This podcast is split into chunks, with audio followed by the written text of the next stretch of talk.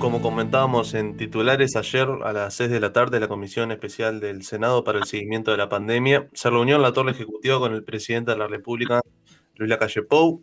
Este encuentro, recordemos, fue propuesto por el mismo presidente con el fin de evaluar las propuestas de cada partido y analizar cuáles son plausibles de ser implementadas.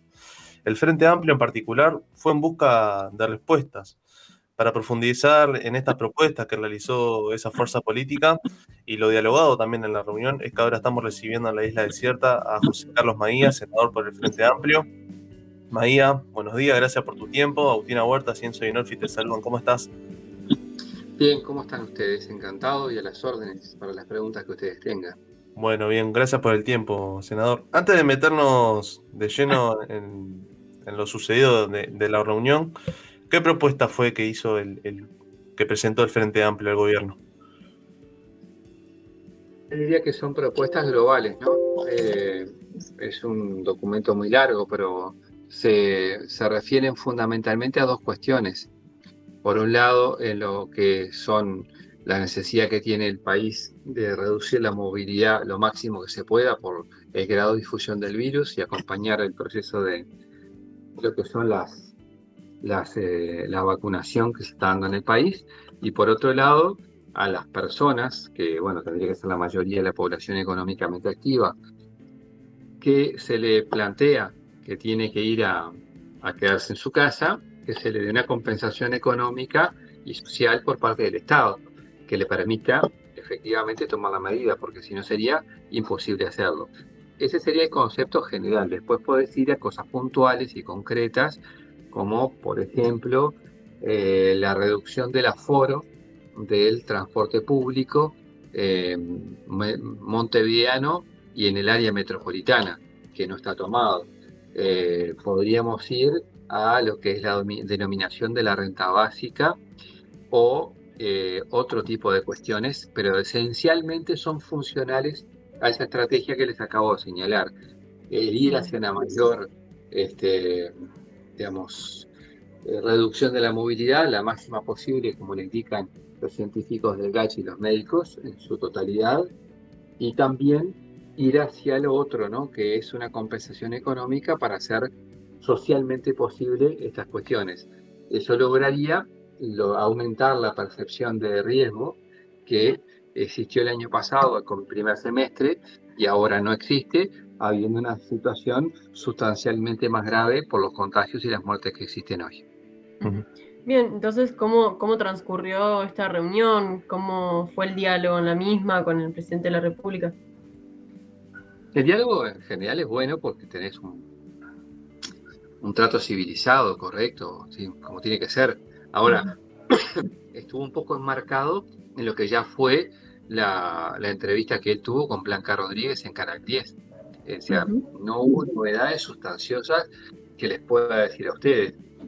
Él se mantiene al firme que no cree que la reducción de la movilidad sea una solución y, por supuesto, las medidas conexas en materia de protección social y económica tampoco. Por lo tanto, en esos puntos centrales no tenemos acuerdo. Eh, sí puede haber acuerdos puntuales, que hubo dos o tres, eh, por ejemplo, con darle beneficios a las embarazadas con morbilidades o con ajustar más los controles que hacen las empresas a los trabajadores a la hora de, eh, digamos, los protocolos sanitarios, o eh, eso son cosas concretas. Y después dijeron que tenían estudio el elevar al salario mínimo el seguro por enfermedad y tenían estudio el postergar las cuotas de, por ejemplo, banco hipotecario o similares que les habíamos planteado dentro de las medidas. Pero esos son aspectos puntuales y concretos. La línea general es la que no tenemos acuerdo. Se podría decir entonces que no se fueron conformes con la reunión de ayer con, con el mandatario. No, pero yo personalmente no tenía grandes expectativas porque primero porque vi que todas las señales previas, no solo el reportaje del, día anterior, sino las medidas que se tomaron, por ejemplo, la apertura de los Job o, este, digamos, la apertura que se está haciendo de distintas actividades, iban en esa línea. Entonces es contraria a lo que te requieren los científicos que te dicen por tres semanas, baja la llave, dicho a lo bestia, ¿no?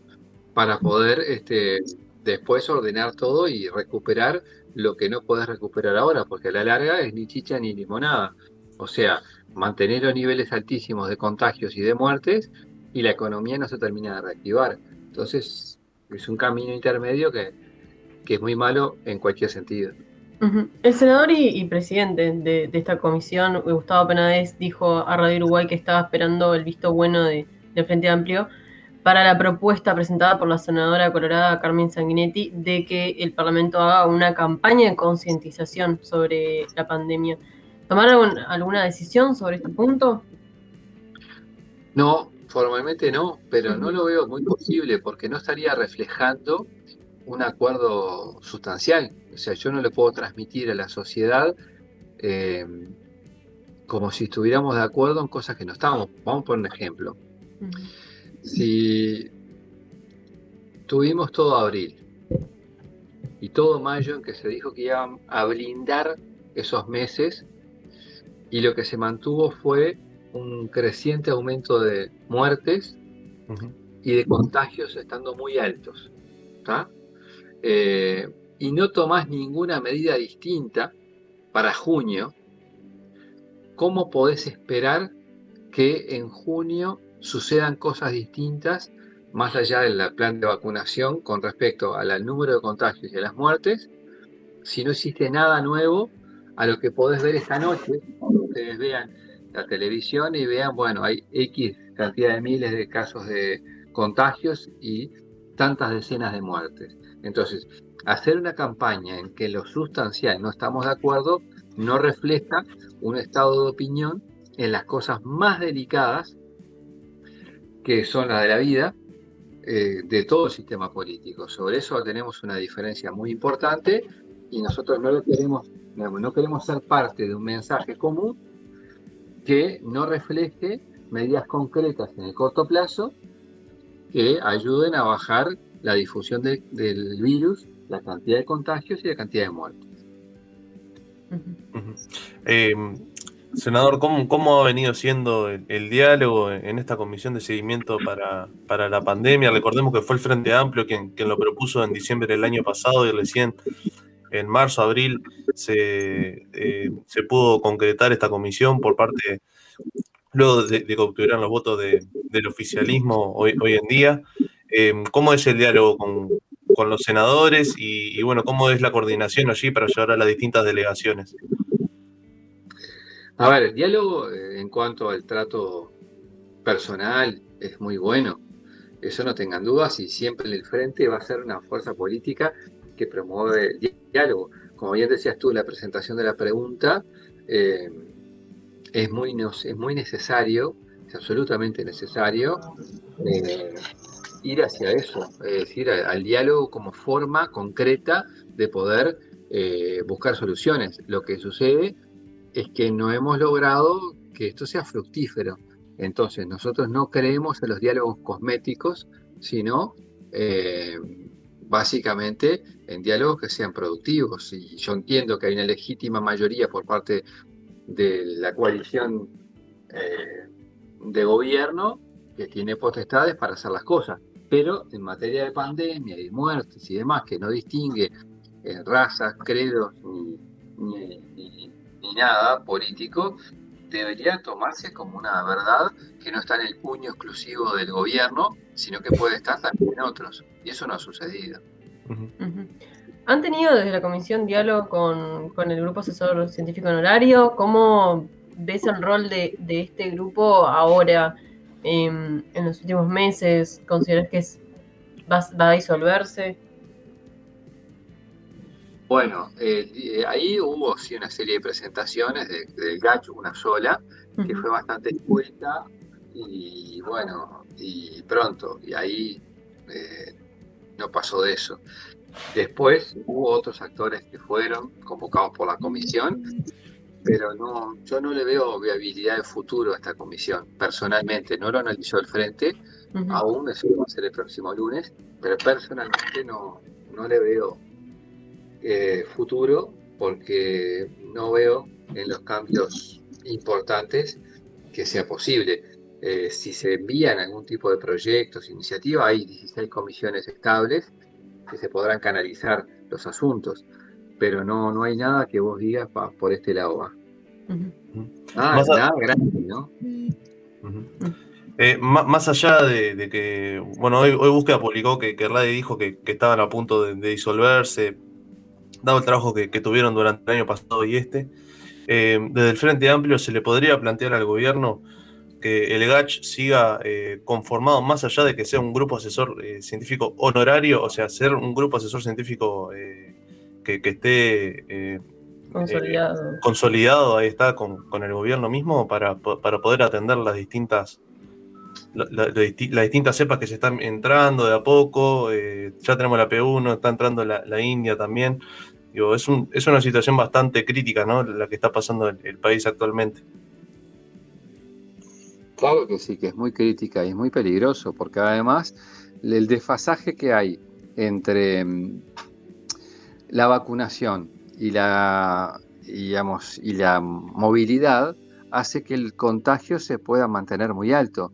Y el contagio puede hacer posible el ingreso, como bien decís tú en la pregunta, de otras cepas, es decir, generarse cambios para peor. Entonces, eh, ojalá sea posible modificar las cosas y que el presidente entienda que la cosa va por otro lado y que la prioridad es otra.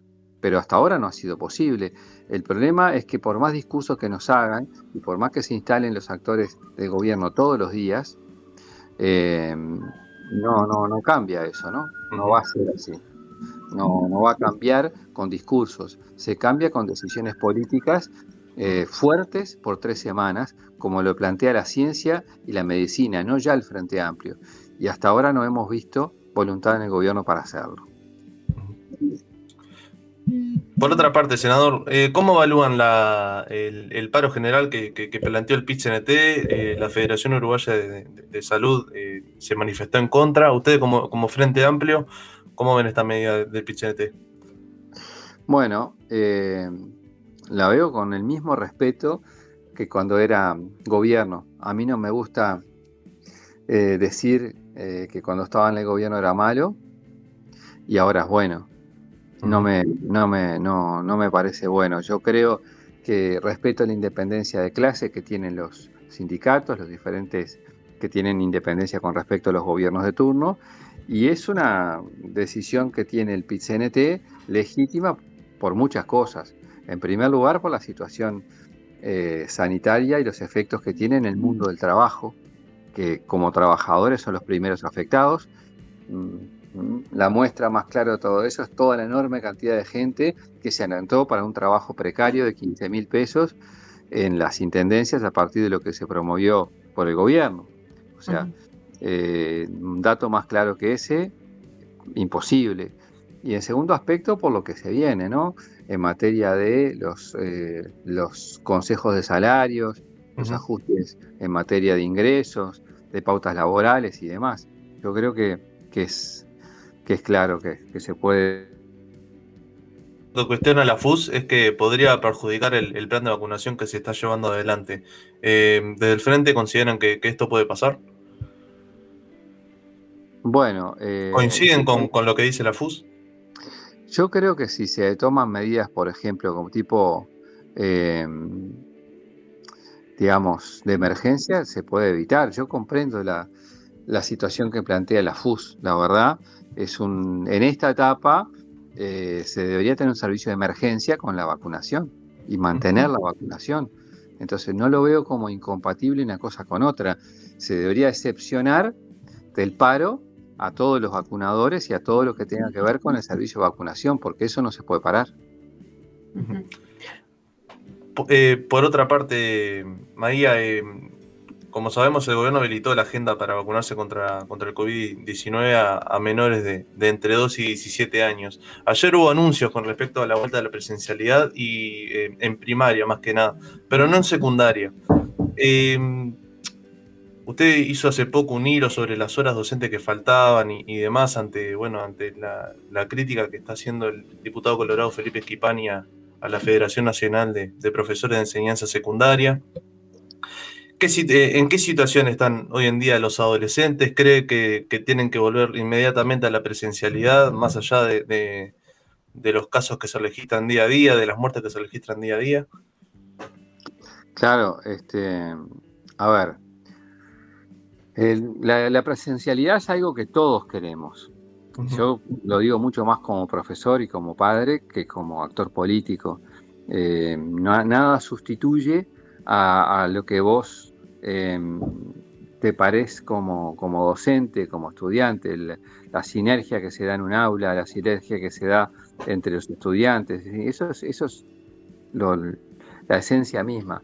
No quiere decir que no complementes con medios audiovisuales y otras cosas la, educación. Ahora bien, con respecto a lo, a lo que sucede en, en, digamos, en la vuelta a clases, lo que te plantea ayer el presidente, eh, digamos, es una es, es, que si se hace, se tiene que hacer en condiciones sanitarias garantistas para las niñas, para los niños, para los adolescentes y para los trabajadores de la educación. Eso es lo que tiene que estar muy salvaguardado. Eh, eh, es decir, entonces, lo, que ayer dijeron las autoridades de la educación, ¿no? De la vuelta de la presencialidad, de, los niveles que, restaban en el resto del que restaban aquí en, el área metropolitana y en Salto, y que luego en un, par de semanas reabrirán las, los distintos niveles de, primaria. ¿Ustedes estarían en contra? Repetime la pregunta. Claro, eh, a ver cómo, cómo, cómo te lo puedo decir. El 7 de junio van a reabrir los niveles que faltaban de Montevideo, Canelones y Salto, ¿no? Luego reabren los distintos niveles en, eh, paulatinamente los otros niveles. ¿Ustedes están en contra, dada la situación sanitaria que atraviesa hoy el país, con récord de casos activos, que, se vuelva a la presencialidad? Hace poco el intendente de Montevideo, Carolina Cose, dijo que, que no se deberían reabrir las aulas. A mí me parece muy riesgoso al corto plazo. Ah. Por eso quise saber eh, los protocolos que se habían aplicado ante los anuncios que ayer mismo estábamos enterándonos en, la misma reunión con el presidente. Es más, por ejemplo, le recordé que cuando eh, yo convoqué eh, con la comisión a, como es al Códice en el 21 de febrero, una de las cosas que pasaban es que faltaban 501 salones eh, para tener en condiciones eh, las clases presenciales. Yo no sé cuál es la situación hoy, así que bueno, ese es el punto. Por otra parte, senador, se viene, bueno, en realidad ya comenzó la autocrítica en el Frente Amplio, se vienen las elecciones en el Frente Amplio. Está, ya hay un consenso con que sea Marcos Carámbula el, el candidato a ser presidente del Frente Amplio. No, no hay consenso, no está arreglado, falta mucho. Yo creo en la pluralidad de las candidaturas. Marcos es un excelente candidato, no lo voy a descubrir yo, pero no hay nada resuelto, o sea, hay que esperar. ¿Cuáles son los nombres que están hoy en día arriba de la mesa? ¿Se pueden decir? No, porque no están. acá está todo el mundo escondiendo la baraja. bueno, bien. José Carlos Maía, senador por el Frente Amplio, muchísimas gracias por este tiempo. Bueno, a las órdenes, que pasen muy bien.